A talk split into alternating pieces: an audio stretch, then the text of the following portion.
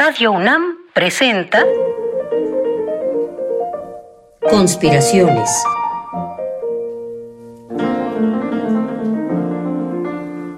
Bitácora de un admirador de Balzac. Por Otto Cázares.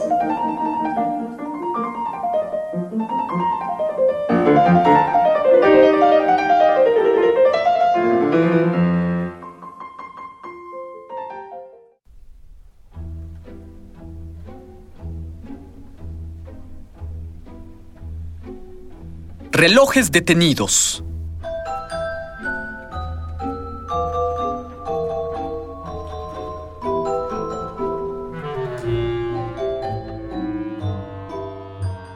¿Qué tal, conspiradores? Es un gusto volver a saludarlos.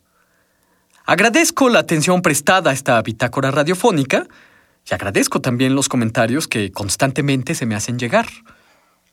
Hace algunas semanas, mientras curioseaba en una polvosa librería de viejo, paseaba los ojos, sin ningún interés en particular, en la sección de arte. De repente, lo vi. Del lomo desgastado de un libro, pude ver cómo brotaban unos efluvios que me tomaron por los cabellos. Tomé el libro con avidez, lo abracé y lo llevé al mostrador. Fingiendo una indiferencia total, pregunté, ¿y cuánto por este libro? Como si al comprárselos les aliviara de un trasto inútil.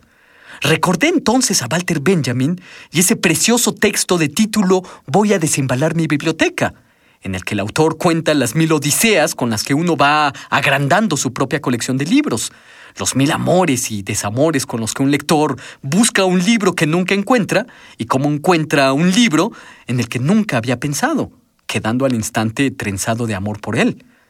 Eso era cierto por lo que a mí respecta esa tarde. De repente estaba tomado al único salvavidas de un naufragio libresco. De repente estaba enamorado de un libro en el que nunca había pensado. Se trataba del libro Las instituciones, es decir, las lecciones de geometría del pintor y extraordinario dibujante del Renacimiento alemán, que es el amor de mis amores, Alberto Durero. Huelga decir que salí con el libro bajo el brazo. El libro contiene instrucciones precisas de cómo trazar figuras geométricas complejas, como nudos, volutas, caracoles, y cómo componer complejísimos entramados arabescos a partir de círculos, cuadriláteros o pentágonos. En fin, una delicia para un desadaptado social que brinda por los sólidos platónicos los viernes por la noche. En esta joya, editada por Publicaciones UNAM en 1987, aparecen los tres alfabetos que diseñó Alberto Durero con instrucciones precisas de los trazos pertinentes. Finalmente, por si todo esto fuera poco, para el festín solitario que me esperaba, el libro contiene unas instrucciones de cómo hacer relojes de sol, según Alberto Durero. Realicé mis relojes de sol, los saqué al sol, y sobra decir que el entusiasmo duró solo un par de tardes, porque después me llevé un auténtico chasco. No pude hacer mi reloj de sol bajo las indicaciones de mi artista favorito, y tuve que conformarme con sacar unas cuantas fotocopias y pegar los bellos esquemas de Durero en la pared de mi biblioteca. Créanmelo, conspiradores, seguí las instrucciones al pie de la letra. Luego pensé que mm, probablemente las medidas y las proporciones estarían alteradas o mal traducidas, a la manera de los antiguos recetarios alquímicos que variaban las cantidades de las sustancias para preservar sus secretos. En suma, poseo un par de relojes de sol de Durero que no funcionan. Mm. Es curioso. En una pintura de otro alemán, unos 25 años menor que Alberto Durero, aparecen unos relojes que tampoco funcionan. Me refiero a la célebre pintura Los embajadores de Hans Holbein.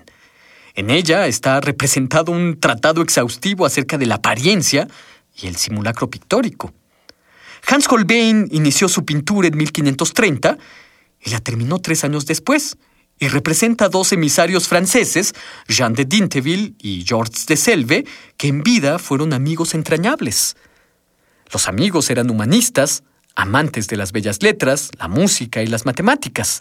En la pintura aparecen como hombres jóvenes que no pasan los 30 años de edad.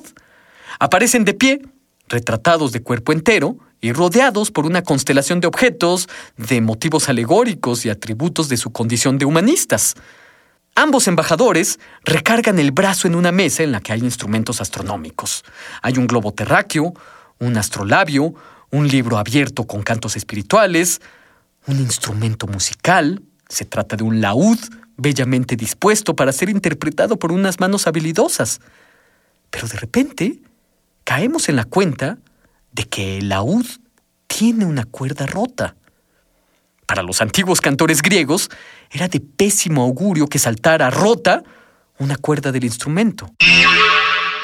Pero también vemos que los instrumentos de medición, tan detalladamente representados, tan acuciosamente pintados, tampoco funcionan. Los relojes están mal ajustados y marcan dos horas distintas.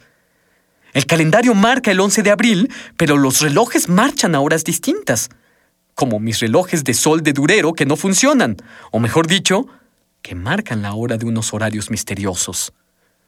Los embajadores de Holbein están sellados por una intervención inquietante, porque en la parte inferior aparece una forma indefinida, ilegible, y que solo podemos descifrar si nos movemos y observamos la pintura, no frontalmente, sino oblicuamente. Y lo que aparece, cuando vemos la pintura de este modo, es un gigantesco cráneo humano. Probablemente este cráneo echa a andar los relojes que van con furia marcando horas distintas. Probablemente mi reloj de sol de Durero ya está echado a andar por el cráneo y yo ni siquiera me he dado cuenta, como en los embajadores de Holbein.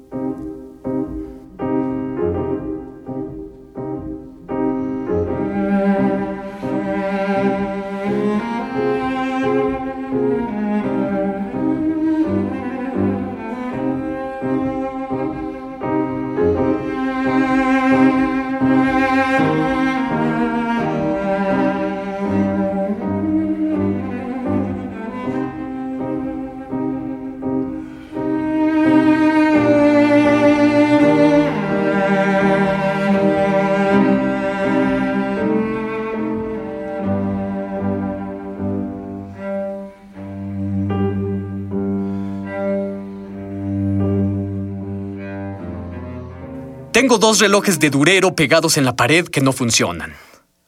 Como tampoco funcionan los relojes de la pintura de Hans Holbein, los embajadores.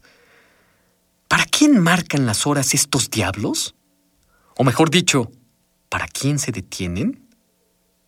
Me viene a la mente ese pobre infeliz del que escribió en una ocasión el filósofo experto en angustia, Arthur Schopenhauer.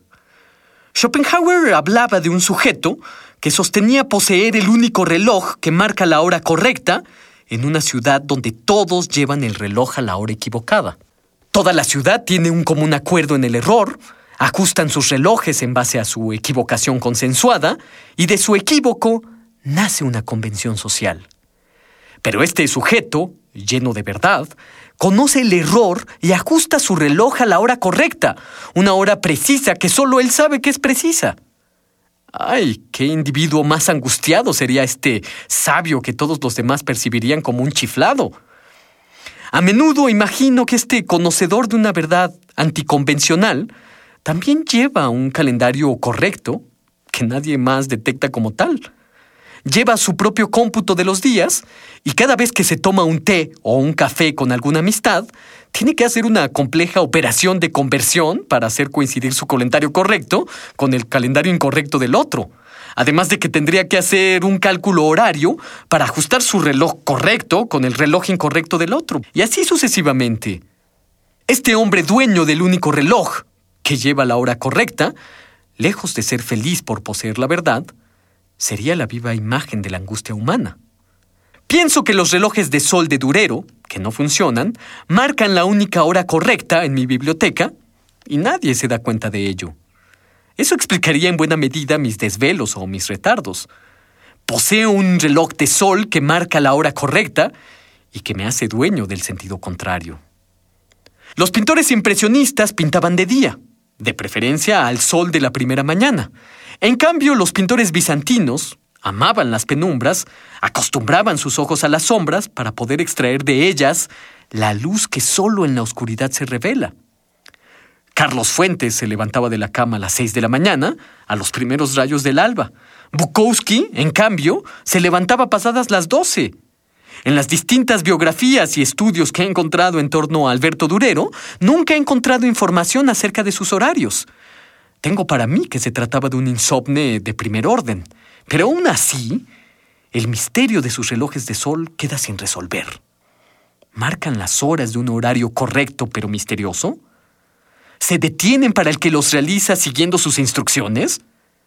¿O desde el instante mismo en que trazas tu reloj de sol con todas esas complejas líneas en dirección al orto y al ocaso, ya echaste a andar tu propio reloj con tu propia hora correcta? Tu propia hora, con tus propios segundos, ajustados al latido de tu corazón, ajustados al ritmo de tu sueño y tu vigilia. Tu hora correcta que se extiende sobre los días erróneos de los demás y sobre todo tu hora propia en la que nunca nunca se te hace tarde.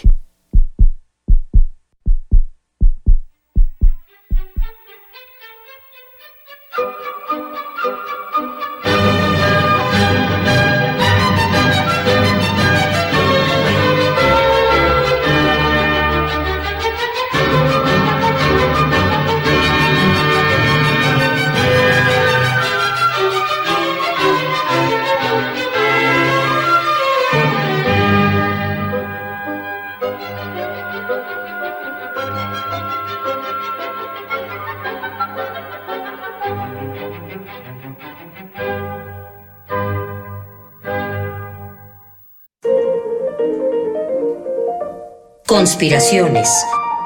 Bitácora de un admirador de Balzac. Con el primer conspirador, Otto Cázares. Una lluvia de fantasías y bombas de tiempo artísticas para armar y desarmar tu mente. Síguenos en la próxima cruzada para conquistar el mundo de las ideas.